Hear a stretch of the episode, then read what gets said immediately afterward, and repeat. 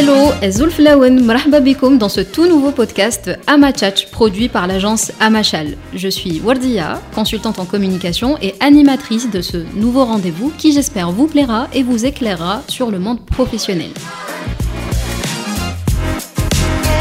Comme vous avez pu l'entendre en introduction, nous allons accueillir au fil des semaines des professionnels de la com, du digital, du web, pour répondre à des questions pratiques et même répondre aux questions que vous vous posez au sujet des métiers d'aujourd'hui. Déjà le quatrième épisode de Damachach et aujourd'hui j'accueille Rodouane Hamo. Bonjour Rodouane. Bonjour Wardia, bonjour Amachach, euh, auditeur et auditrice d'Amachach et bonjour Amachal Agency, merci beaucoup. Merci à toi d'avoir accepté euh, de te prêter au jeu de l'interview. Écoute, un grand honneur de faire partie de cette saison 1 et de faire le numéro 4 d'Amachach. Déjà 4 épisodes. Oui, ça va vite. Moi, je suis les épisodes qui sortent et je suis très très heureux d'être sur le quatrième. Eh ben, on est heureux aussi de t'avoir. Aujourd'hui, on va parler d'un sujet avec toi euh, mhm. qui prête un peu à débat, surtout ces deux dernières années, puisqu'on va parler de e-commerce. Mais avant de commencer, euh, le rituel veut que ce soit l'invité qui se présente. Donc, Hamou, je suis un couteau suisse. Euh, Mais algérien. Ouais, un couteau algérien. un couteau algérien un petit peu dans la com. je fais beaucoup de marketing. Euh, j'en ai fait sur différents paliers, dans différentes, euh, différents corps de métier, euh, des médias, anciennement animateur de radio, entrepreneur avec quelques projets, dans actuellement le salon du e-commerce et, et, des services en ligne et un coworking space qui tourne plutôt pas mal. Eh ben, pourvu que ça dure. Espérons. Alors, avant d'entrer euh, dans le vif du sujet et mhm. parler e-commerce, e-commerce, euh, on devrait peut-être remercier le Covid, là, non, pour euh, l'accélération du processus de digitalisation. Hmm, oui, c'est un peu, c'est un peu le cas, oui, c'est un peu le cas. Covid a, a, changé un petit peu la donne. je le disais très souvent quand on me pose cette question que ce qu'il a changé, c'est, c'est le regard que portaient les commerçants sur le e-commerce, parce qu'en gros on a une génération qui est habituée au, e-commerce, qui a commencé à l'utiliser. C'est vraiment elle qui l'a implémenté. Mais les, retardataires, quelque part, ceux qui ne se prêtaient pas au jeu, c'était les commerçants traditionnels. Et euh, avec la période Covid, donc eux-mêmes se sont retrouvés en manque de, de, clients, de possibilités de vente. Il y en avait qui étaient totalement fermés, d'autres qui devaient ouvrir quelques heures par jour. Et eux ont commencé à chercher une nouvelle vitrine. Et c'est ce qui pouvait leur permettre de continuer à exister en tant que commerçants. C'était un petit peu le e-commerce, la vente avec livraison, etc. Et eux ont commencé donc à adopter euh, ce nouveau canal de distribution.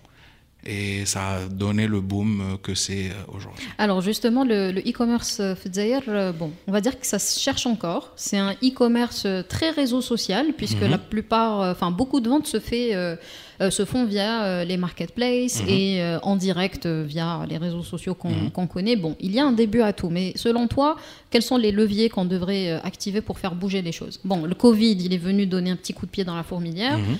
Après, voilà, la vente en ligne, c'est pas forcément de la vente où je commande via Instagram et que je reçois mon produit.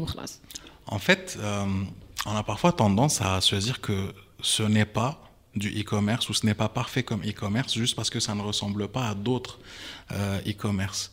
Et moi, je trouve que l'entrepreneur algérien qui est sur du e-commerce actuellement est un entrepreneur intelligent.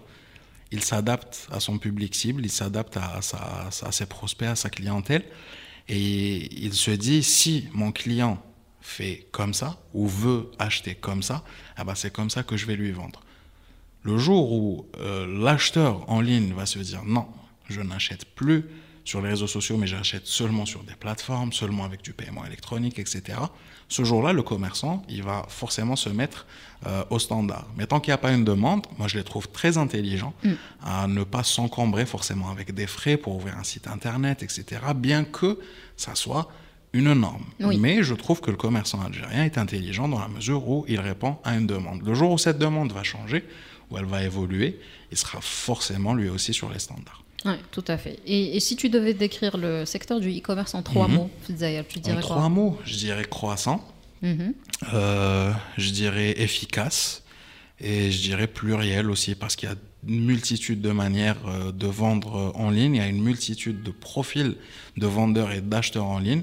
Et sincèrement, moi, je trouve qu'il est euh, pluriel et très efficace. Ah, alors justement, tu, tu as dit le mot croissant. Euh, mhm. j'ai voulu reprendre une petite stat que, j'ai lue il n'y a pas très longtemps. Mhm. Euh, bon, c'est les chiffres de la France qui ont été fournis par la Fédération du e-commerce et de la vente à, à distance, où on on te dit, on te donne des chiffres. Euh, Win, on est passé de 57 milliards en 2014 à 112 milliards d'euros en 2021, soit une mhm. croissance fulgurante de 96% et des poussières en, en 7 ans. Est-ce que tu penses qu'en Algérie, on peut espérer une telle avancée et surtout, est-ce qu'on peut arriver justement à, les disons, structurer ce secteur? Écoute, euh, oui, je pense qu'on est en plein dedans, peut-être pas en, termes de volume euh, budgétaire dont tu viens de parler, mais plutôt en termes de volume commande. Euh, c'est croissant, mais c'est aussi très fort actuellement, c'est très puissant. Euh, le volume de, commandes. On n'a malheureusement pas les mêmes données mm. parce qu'on n'a pas la même, un peu la même relation avec les banques, la même relation avec le système monétaire pour avoir les bonnes données pour fournir ce genre de chiffres.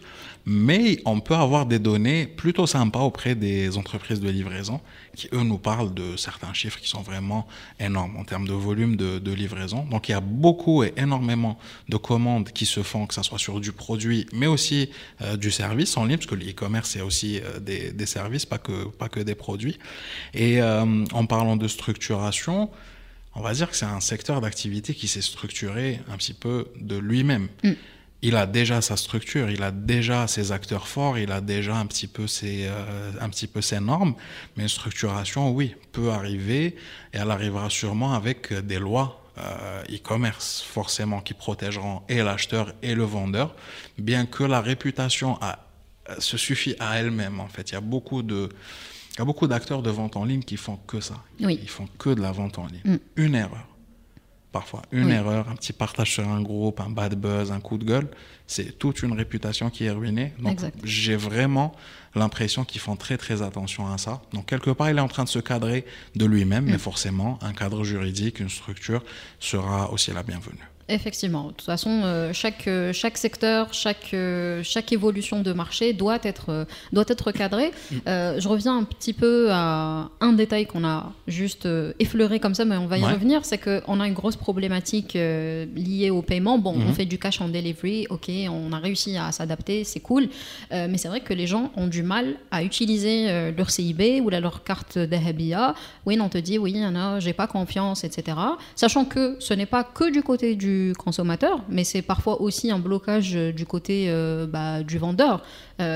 Euh, sauf qu'à un moment donné, si on veut faire évoluer les choses, parce que logiquement, qu'un entrepreneur, ok, tu t'adaptes, comme tu dis, je réponds, je réponds aux besoins du consommateur à la livraison, il n'y a pas de problème. Mais à un moment donné, il faut avoir une vision aussi en tant qu'entrepreneur. Est-ce que je veux rester sur Instagram à vendre via, via ma page et je suis tranquille Ou là, est-ce que demain, j'ai l'ambition d'avoir un site internet, comme tu le disais tout à l'heure, et de devenir une vraie boutique en ligne? Donc, le blocage et la mise en confiance, comment on peut l'activer?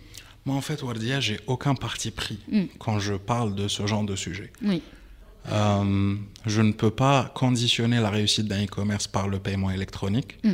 parce que je trouve que la version la plus confortable reste le cash on delivery. Oui. Aussi, c'est une question voilà, de, mais c'est ça, c'est très confortable et c'est ce mm. qui protège le mieux, quelque part, un acheteur on a l'habitude de se dire que c'est le paiement électronique qui va, euh, qui va produire euh, ou qui va poser une structure, qui va poser des bases. Mais quoi de plus confortable et plus sécurisant que le fait de recevoir euh, un produit, de le vérifier et de se dire ah ben non, finalement il n'est pas conforme, je le prends pas. Oui. Il n'y a pas plus sûr en fait que, que, que faire ça. Oui, mais si on construit les choses bien, on peut le faire aussi, même si on paye avec oui, une carte. je suis tout à euh, fait d'accord. Mais comme mm. je t'ai dit, je n'ai pas de parti pris. Quand tu me dis, par exemple, euh, évoluer, c'est avoir un site internet. Mm. Je me déconstruis aussi. Je me déconstruis et je déconstruis un petit peu la situation. On le sait, aujourd'hui, on a plus tendance à faire confiance à un compte Instagram avec 200, 200 000 personnes qui le suivent mm. qu'à un site internet simplement référencé sur Google. Donc, quelque part, j'aimerais que les gens euh, déconstruisent un petit peu les conditions ou les normes euh, qu'ils s'imposent un petit peu à eux-mêmes et se disent comment améliorer là où il y a une problématique. Mm. Parce que généralement, on a des observateurs de, de, ce, de cet écosystème qui posent des problématiques qui n'appartiennent pas forcément au secteur d'activité, Mm. qui appartiennent peut-être à, à d'autres normes. On va dire que ce sont les financiers qui vont se dire le paiement électronique est, la norme du commerce. Oui. Euh, on va se dire que ce sont les juristes qui vont se dire ah c'est une loi de protection des consommateurs qui est la bonne norme, etc., Mm. etc. Mais plus on va euh, détailler ça avec les vrais acteurs du système Mm. ou de l'écosystème, pardon, plus on va se dire que les problématiques sont autres. On a toujours parlé du fait que le consommateur en ligne n'était pas assez protégé. Mm. Au final, on a vu que c'était le vendeur qui n'était pas pas, protégé. assez protégé. Personne ne peut protéger un vendeur si Mm. lui, il envoie une marchandise et qu'il n'y a pas un client en face qui va répondre au téléphone. Mm. Du coup, ici, le paiement électronique, il va, il va protéger le vendeur plus que le consommateur. Voilà. Mm. Donc, quelque part, euh, il y a des conditions comme ça qu'on se met qui sont obstacles à l'une ou, ou- ou autre partie et qui sont confortables pour l'une ou l'autre partie. Euh, Moi, je pars du principe qu'il y a une sélection naturelle de toute façon qui va se faire. Et je suis d'accord avec toi. C'est-à-dire Mm. que aujourd'hui, je préfère qu'il y ait des vendeurs sur, euh, exclusivement sur Instagram ou sur Facebook et qu'on puisse parler de commerce euh, en ligne euh, en Algérie, qu'il n'y ait pas de pas du tout. Parce que, comme je le disais, il faut un début à tout. Mais euh, sans se rendre compte, au final, euh, tu parlais de protection du, du vendeur qui est essentiel. On nourrit quelque part cet informel, le- le- ce secteur informel dont, pour lequel on lutte euh, au final au, au quotidien. Donc c'est pour ça que je te parlais de mise en confiance et beaucoup de sensibilisation. Euh, toi, tout, tout à l'heure, tu parlais de normes. Et c'est vrai que culturellement parlant, bah, le cas de l'Algérie est particulier. On va- je ne vais pas aller me comparer à la France, à la Tunisie ou au Maroc parce que nos habitudes euh, sont différentes. Mais aujourd'hui, Force est de constater quand même que si on veut structurer les choses, ça passe aussi par le formel et le légal. Ça, bon, ça on en a, on en a déjà, Mm. on en a déjà parlé. Mais aujourd'hui, euh, had la sélection naturelle, comme tu dis, Kane le vrai entrepreneur, Kane le mec euh, qui va juste racheter des produits et les revendre parce qu'il a du temps, il a du temps à perdre. Mais qu'est-ce qu'on peut dire aujourd'hui aux vendeurs pour justement les sensibiliser à améliorer leur, euh, leur business et, et leur faire du bien à eux au final? Euh, comme je te l'ai dit, je suis de ceux qui ne sont ni donneurs de leçons, Oui, bon, c'est pas le ni, but. ni parti prise, tu Mm. vois.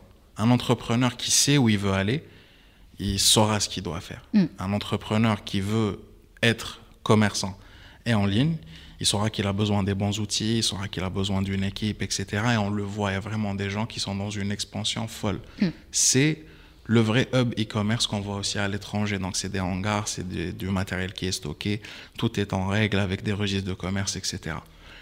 Et on ne peut pas euh, enlever le droit à certaines personnes de faire ça aussi temporairement. Mm. Oui, bah, clairement. Ils font partie du marché. Hein. L'Algérien est commerçant. Oui. Il on est a dans le sang. beaucoup de commerçants en Algérie. Il ne faut pas oublier que l'e-commerce n'est pas quelque chose de nouveau. Mm. C'est juste du commerce qui est passé sur un nouveau canal. Exactement. Un nouveau canal soit de promotion, soit un nouveau canal de, euh, de, de- de distribution. Donc, est-ce que la norme, est, euh, la norme à atteindre est celle qui existe euh, ailleurs? Je ne sais pas. C'est vraiment à eux Mm. euh, de nous le dire. Est-ce qu'il faudra créer une norme à nous? Je pense que ça, ça serait beaucoup plus, beaucoup plus pertinent. Se fixer des objectifs tous ensemble, ça serait beaucoup plus pertinent. Mais moi, je trouve que déjà, la première, la première bonne étape, c'est déjà de se mettre en registre de commerce, d'avoir son registre de commerce. Oui. On a une très, très grande facilité sur le e-commerce que personne n'a dans le commerce traditionnel. C'est Mm. qu'il y a un registre de commerce, qui est le registre donc e-commerce, qui nous permet de vendre absolument tout ce qu'on veut, Mm. mis à part les produits réglementés. Mm. Mais tout produit qui est euh, en commercialisation libre, sans agrément, sans autorisation, etc., peut être vendu avec un seul registre, Registre de commerce. commerce. Mm. Pour un entrepreneur, c'est une aubaine Clairement. magnifique dans la mesure où si demain je me dis, bon, ce produit-là, il m'arrange pas, je vais me mettre sur autre chose, je me mets sur autre chose. Mm. Je peux avoir une dizaine, une vingtaine de vitrines différentes. Je peux avoir mon site sur euh, de la literie, un site sur des jouets, un site sur de l'habillement, etc., avec un seul Un seul registre registre, commerce. ouais. Donc, Mm. quelque part, c'est fort. Donc, un vrai entrepreneur, il va se rendre compte qu'il y a une opportunité. Et il va devoir la saisir. Exactement. Il va devoir la saisir, la saisir, comme tu l'as dit. Mais une personne qui fait ça temporairement, c'est vrai que ça va biaiser un petit peu les chiffres. On va se dire, Ah, il y a énormément de vendeurs en ligne. C'est pas tout le monde qui va survivre, mais c'est Mm. aussi le cas des, euh, des entreprises traditionnelles et des commerces traditionnels. Exactement. Il faut ouais. avoir le souffle lent, il faut avoir euh, un petit peu la patte euh, pour le faire. Et la chose qui me rassure le plus, en fait, c'est que on a des, euh, des commerçants traditionnels qui s'y mettent. Soit eux, Mm. soit une génération un peu dans la famille, le petit cousin, le petit frère, etc., qui viennent aider un petit peu à la digitalisation d'un business familial. Et ça, j'adore. Pourquoi? Parce qu'on n'est pas sur euh, les mêmes standards. Du tout. Pas du tout. On n'est pas sur le petit vendeur qui va acheter un carton de 30, 40 produits. Il va se dire, ouais, allons, on va faire un petit peu de business sur ça. Après, on va s'arrêter, on va retenter six mois plus tard. Non, ce sont de vrais commerçants qui savent où acheter, où vendre, à quel prix, ils calculent bien leurs coûts, etc. Et quand eux commencent à se mettre sur du e-commerce, quand eux commencent à avoir les bons outils, parce qu'il faut savoir que le e-commerce, c'est aussi un écosystème. Il y a des gens qui travaillent à offrir les outils aux commerçants traditionnels sans que eux ne soient forcément directement euh, dans la digitalisation. Ça ne sera pas à eux de gérer des sites internet, des campagnes ads, etc. Euh, donc ça, ça réussit plutôt pas mal. Et plus eux, ils vont se mettre au commerce euh, électronique, plus ils vont donner un nouveau standard et à partir de là, ça va, ça va, ça va se tasser. Exactement. Bah, c'est comme pour tout, hein, tout écosystème, c'est mm. euh, un ensemble de maillons et chaque maillon a un impact mm. euh, sur l'autre. En tout cas, j'espère que vous êtes en train de prendre note parce qu'on ne pourra pas passer deux heures à parler de e-commerce. On a beaucoup philosophé. Là, je pense qu'on vous a donné de la mm. matière pour. Ils peuvent nous euh, laisser des commentaires. Voilà, pour, pour, réfléchir. Mais je pense qu'on a déjà lancé pas mal de, de petits picaca de, de réflexion. tu parlais de, de l'Excel. on ne parle pas du, du fameux tableur. Hein. C'est Excel, mais c'est fait, exprès. Oui vous voyez le marketing et tout, vous avez compris le truc. Donc c'est le salon du e-commerce et des services en ligne dont tu es l'organisateur. Mm. Alors tu n'es pas seul, mm si tu nous entends, coucou. Sifax aussi, on est trois associés dessus. Mm. Voilà. Euh, donc euh, j'aimerais bien que tu nous parles justement de ce salon et que tu nous dises euh, comment est née l'idée de l'organiser. Je pense que l'idée, l'idée était ambiante et pas que chez nous en fait. il faut se dire que des salons du e-commerce, il y a eu pas mal de tentatives avant. Mm. Je te parle de ça peut-être 2014, 2013, 2016. On a commencé à entendre les premiers projets de salon, mais aucun ne s'est fait. Il n'y a aucun salon qui s'est fait.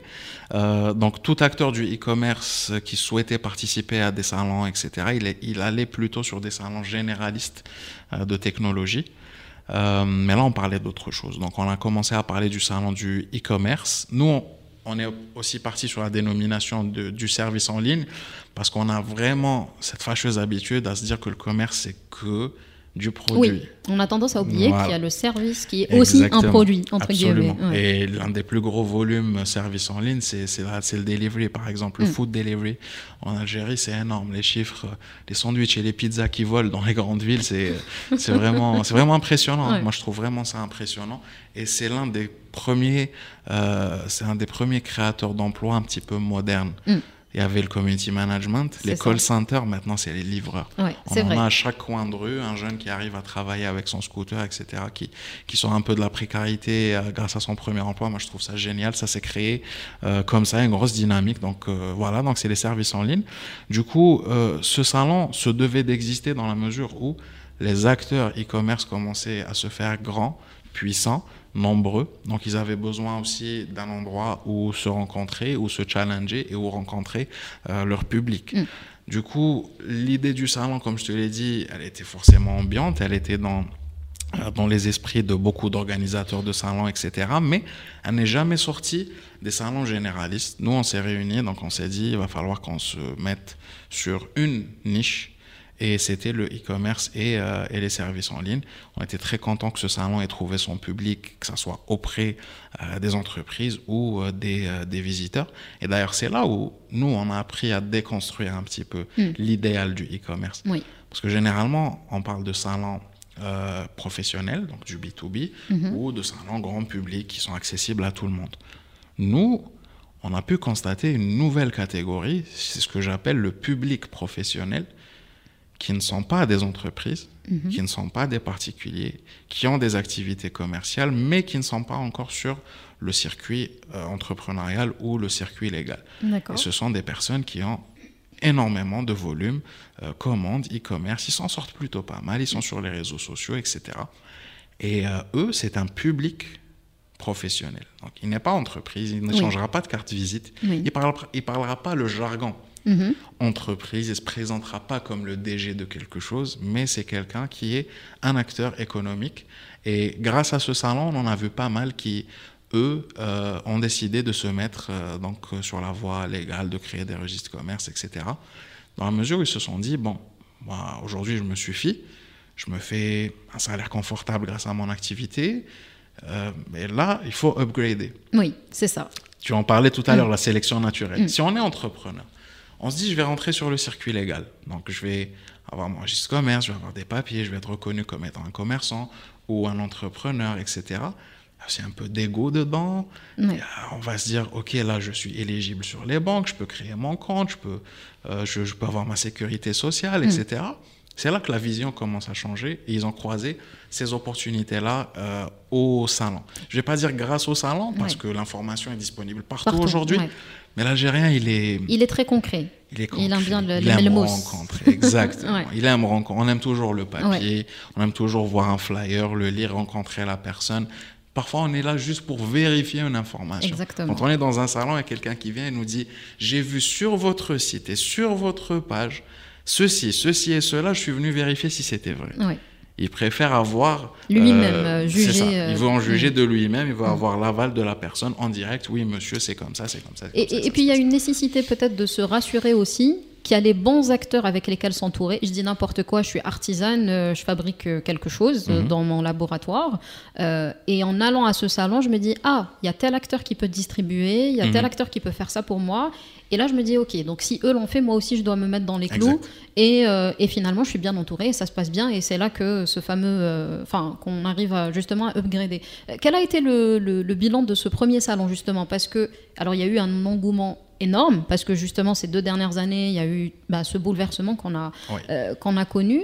Euh, mais on a senti aussi que certaines personnes étaient plus en observation. C'est-à-dire que c'est des personnes qui n'ont pas forcément osé mhm. euh, prendre un stand, mhm. mais qui ont été là parce que se sont dit, tiens, je vais voir ce que c'est, c'est trop bizarre qu'il y ait autant d'acteurs. Et, et, du coup, ils sont venus un petit peu en observateur. Et c'est ce qui nous a fait très plaisir dans la mesure où il était très compliqué pour une une entreprise ou un acteur économique de faire confiance à une première édition. Mm. Qu'on se le dise. Nous-mêmes, on le savait, mm. qu'une première édition, ça allait être un petit peu compliqué, mais quand même, il y a eu beaucoup de répondants.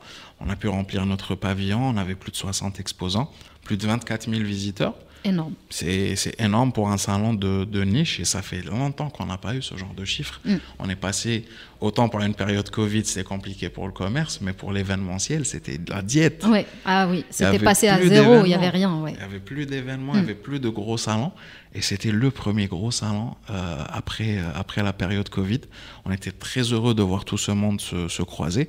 Comme tu l'as dit, il y a eu des entreprises euh, qui n'ont pas c'est pas un risque, mais qui n'ont pas forcément marché sur le concept, mais qui sont venus. Mm. On a été fair play avec tout le monde, donc euh, même les personnes qui sont pas venues exposer, on a envoyé des invitations à tout le monde pour qu'ils viennent voir cet écosystème euh, se, concrétiser quelque part, parce que il est digitalisé. C'est mm. vraiment un écosystème digitalisé. Parfois, on se demande même si est-ce que cette entreprise existe? C'est ça. Ok, mm. je la vois sur les réseaux, je la vois sur son site, etc. Mais est-ce qu'il y a des gens derrière? Et ils sont venus rencontrer les, les Jumia, les Wetknis, les, les, les Ecosnet qu'ils ont l'habitude de voir qu'en campagne publicitaire. Ils les ont rencontrés. Pour les professionnels, ce dont on est en train de parler, c'est de l'habituel. Oui. Mais pour ce public professionnel dont je t'ai parlé, qui est venu d'un peu partout en Algérie, qui est un peu en isolement parce qu'il fait euh, son petit business en ligne derrière un PC à la maison, etc., il y a beaucoup de personnes qui se sont rendues compte que euh, c'était grand comme, comme écosystème et que chaque, euh, chaque élément de cet écosystème comptait. Tu as parlé tout à l'heure de ces personnes qui, euh, qui venaient, qui se disaient Ah, lui, il peut être mon partenaire, etc. C'est exactement le parcours qu'on a essayé de dessiner. Mm. C'est un parcours où je peux rentrer avec une idée et sortir avec un projet. Je peux rentrer avec un projet, sortir avec des partenaires. Je peux rentrer avec rien du tout, en prendre plein la vue et se dire bah, les gens avancent, moi aussi. Mm. Je devrais me lancer. Voilà les personnes avec qui je peux le faire. Tu sais, je vais te dire une mm. chose, Wadia, et tu vas me donner raison. En Algérie. T'as raison. juste parce que c'est en Algérie. en Algérie, Wadia, euh, l'épicerie, mm. l'épicerie, le bakal, il a plus aidé à la digitalisation que les médecins. Est-ce que ça donne une idée de, de là où je veux en venir? Oui, là, je compte que le sujet. Ouais. Alors, je vais mm. t'expliquer le point de vue. La caisse électronique avec logiciel de gestion de stock coûte au minimum 150 000 dinars. Mm. Il n'y a pas une supérette qui n'en est pas équipée. Une seule supérette. Si on arrive dans une supérette qui sont une calculatrice, on se dit non, il y a un, truc qui va pas. Je veux pas acheter là. Il y a un problème. On est d'accord ou pas? Mm. Un médecin. Un médecin, il n'y a pas. Tu en as vraiment très peu qui sont équipés d'un petit logiciel mm. connecté entre eux et leur assistant, avec la prise de rendez-vous, l'ordonnance la, qui, qui, imprimée, etc. etc. Mm. On est d'accord sur ça ou pas? Non, tout à fait. Non, je te, je te rejoins complètement. mais, mais c'est pour ça que c'est important de garder l'esprit ouvert et d'observer bah autour de soi. On observe, on déconstruit la mm. chose. Il faut qu'on déconstruise la chose parce que si on ne ressent pas le besoin, si on n'y a pas un petit peu forcé, etc., il, se pourrait qu'on ait, euh, qu'on ait une réticence à faire les choses. Maintenant, si on a envie d'évoluer, si demain, cher docteur qui, qui nous écoute, si vous voulez que vos enfants qui aujourd'hui ont des rêves et qui, qui, ont envie de faire de la programmation, qui sont peut-être étudiants en informatique, trouvent des emplois dans 5 ans ou 10 ans, bah, il faut qu'on s'y mette. Il faut que ce produit-là, purement algérien, un logiciel de gestion d'officine, un logiciel de gestion de cabinet qui coûte 15 000 dinars, devienne un produit bah oui, euh, qui soit une nécessité au même titre que le chauffage. Mm, tout à fait. J'ai besoin d'avoir ce logiciel-là pour travailler. Tout à fait. C'est aussi simple que ça. Mm. Et pourquoi l'épicerie? Elle a été, euh, elle a été un peu précurseur mm. de, de, cette digitalisation parce qu'on connaît un petit peu la valeur de, de, l'argent, la valeur d'une gestion, la valeur de, euh, de pouvoir surveiller un petit peu sa caisse. Chaque dinar compte, ouais, bah oui, mm. Il se pourrait que j'ai un vendeur qui est malhonnête, mais grâce à ça, je peux m'en sortir, etc. On, sait combien de fois le tiroir a été ouvert. Ces personnes-là mm. savent exactement où est leur besoin. Si on leur présente une solution, on est dessus. Mais il faudrait que tout le monde s'y mette un petit peu. On n'en est pas au, en Algérie à cette fatalité où la machine va remplacer l'humain. Mm. Donc pourquoi s'en priver pour le moment, ne serait-ce que pour se donner un petit peu le coup d'éclat, que ce soit euh, pour le, produit ou le service en ligne qui, lui, peine beaucoup plus que, que le produit et qu'on espère euh, pouvoir accompagner donc grâce au salon et à nos futures éditions euh, pour une meilleure exposition et une meilleure promotion. Tout à fait. Bon, il, nous faut, je crois, un deuxième épisode. Tu es dispo la semaine prochaine? Bah, Écoute, euh, je suis pas très loin, donc euh, c'est quand tu veux. Bon, une demi-heure, c'est vrai que ça passe très vite, mais voilà, l'objectif, c'est aussi de d'ouvrir la réflexion, de donner de la matière euh, pour, pour réfléchir. une petite question avant de, de, finir sur le speed quiz que je vais te présenter dans une minute. Le e-commerce en Algérie, dans cinq ans, tu le vois comment? Petite vision. Hein, quand... Dans cinq ans, comment je le vois? Euh, je le vois dominant du commerce traditionnel et euh, je le vois très démocratisé. Mm. Très, très, très démocratisé. Mon père m'a demandé à une semaine, euh, je lui ai dit, je viens te chercher. Il m'a dit, non, vas-y, mets-moi une appli. Et il y a un chauffeur qui vient me chercher. Il a 60, 70 ans. Il se rendait pas compte de ce qu'il me faisait, mais j'étais aux anges. Donc, ça vient il y a une génération, euh, nous on est trentenaires, dans 5 ans peut-être qu'on aura atteint les 40 ans, etc. On est les vieux euh, de demain. Et on va accompagner une génération beaucoup plus décomplexée par rapport à ça, mm. une génération qui est née avec des applis euh, entre les mains. Et on a aussi des acteurs économiques qui s'y mettent. Moi, quand je vois des, des marques, bon, je vais en citer trois pour ne pas. Ah, je bats si L'affichage. Attends, si on prend par exemple Condor, Brandt et, euh, et Stream, allez, j'ai pris trois marques algériennes et je les retrouve sur des plateformes comme euh, Jumia, Mazaya et Wetkinis, j'en ai mis trois à trois. Je me dis qu'il y a des gens qui sont en train de se dire non, je ne vais pas forcément ouvrir un showroom en location à 300 000 dinars dans chaque commune de ce pays pour pouvoir vendre des frigos. Je vais les livrer directement euh, aux gens. Complètement. Et j'espère que ça va donner une grosse dynamique euh, commerciale pour que ça puisse aussi donner une grosse dynamique RH. Parce qu'on perd aussi un petit peu d'emploi. C'est ça. Là où on est, sur, on est en train de digitaliser, donc j'espère qu'il y aura aussi un équilibre. C'est pas forcément une perte, mais c'est plutôt une transformation des métiers. Plutôt exactement, c'est une transformation, exactement. Mm. Bah, merci beaucoup euh, Avec pour. plaisir, euh, le dire. On a, fait, on a fait quand même le tour de beaucoup de choses, mais comme mhm. je t'ai dit, on a semé des graines et l'objectif c'est de faire réfléchir. Euh, mhm. le temps passe vite. On aime bien finir l'épisode sur le speed quiz. Donc c'est des questions très légères euh, auxquelles tu dois répondre euh, assez rapidement. rapidement. ça te va? C'est prêt? Oui. Ok. Quel est ton réseau social préféré? Facebook. Pourquoi? Parce qu'il y a tout dessus. Mark Zuckerberg a pris tout Internet, il l'a mis au même endroit. D'accord. quelle est ton activité favorite? J'en ai beaucoup. ouais, non. Euh, ah, faire du e-commerce. Là, tu me poses une colle. Franchement, faire du business. Faire du business, c'est une de mes activités favorites. Exact. Ta chanson préférée? Ma chanson préférée. Bah, j'ai Lost on You, euh, LP. Ah ouais, qui bah, euh, tiens, je vais l'écouter tout à l'heure. Elle, elle est bien. Ouais, je l'écoute, euh, je l'écoute beaucoup. oui. Yes. Il y a aussi, attends, je vais faire aussi un truc algérien. Il y a la reprise euh, euh, Khallouni de Amin Babylon. Que, que j'aime beaucoup. Ok, bon, comme ça tu nous fais un petit peu des aides. euh, Yes. euh, quelle est la campagne euh, ou la pub qui t'a le plus marqué, qu'elle soit algérienne ou étrangère? Euh, je vais parler d'une pub algérienne que j'ai adorée. C'était la pub Jay-Z 10 ans. Ah, C'était oui. une pub allégorie. Et sur cette pub-là, il y avait un petit gamin de 10 ans qui était pilote, commandant de bord, Ah. euh, capitaine d'une équipe de foot, etc. Et on voulait montrer ce qu'on pouvait faire à 10 ans. J'avais adoré un gros big up à l'équipe Créa qui a, Super. qui a fait ça. Ton film ou ta série coup de cœur Série coup de cœur, euh, je dirais. euh, Bon, je vais pas aller sur les classiques, je vais aller sur Night Of. C'est une mini-série, hein, c'est un thriller magnifique. Mais la préférée, c'est Game of Thrones, mais coup de cœur, c'est Night Of. Que j'ai toujours pas regardé. Sérieux? Ouais. Ah, Il faudra qu'on t'oblige. Dans 10 ans. Pour le film coup de cœur, euh, moi j'en ai un, c'est mon number one, Ouais. c'est euh, La vie est belle. Ah, La de vie Roberto belle. Benigni. Roberto Benigni, Ah oui. 1997. Magnifique. C'est mon film préféré. Un chef-d'œuvre. Ouais, C'était ma première larme euh, cinéma. Ouais, là, rien que d'y penser, euh, Ouais, c'est mon film préféré. J'avoue, c'est une pépite ce film. Mm. Peut-on te suivre sur LinkedIn? Ouais, Ardouane Hamou, je suis disponible partout, LinkedIn. Instagram. J'ai pas Snapchat, j'ai pas TikTok. Mais j'ai Je me LinkedIn. fais vieux, forcément, je laisse la place aux, aux gens, mais je suis observateur. Ah, Ouais, j'observe un petit peu. D'accord. Alors, euh, je sais que je sais que la radio te manque beaucoup. Oui, D'accord. c'est une passion, c'est même pas un travail. Mm. Donc euh, d'abord, je vais te remercier d'avoir pris le temps de répondre à, à toutes nos questions, d'avoir pris du temps pour enregistrer cet épisode avec nous. Franchement, c'était un, un plaisir. un- plaisir. Le deuxième, Et- c'est la semaine prochaine Oui, Inch'Allah, on va, on va en parler en off. Et du coup, j'aimerais te faire un petit cadeau. Euh, ouais. Euh, tu veux pas faire la conclusion de l'épisode aujourd'hui? La conclusion, de, un peu en mode euh, Un peu en mode radio. animateur radio, t'as liké ou partagé ou sur les réseaux, etc. Toi, tu me connais, tu sais que j'ai fait des radios euh, oui, oui. arabophones, francophones et darija-phones. Ah. Tu veux, la, tu veux quelle version de moi Fais ce que tu veux. Fais ce que tu veux. Yalla.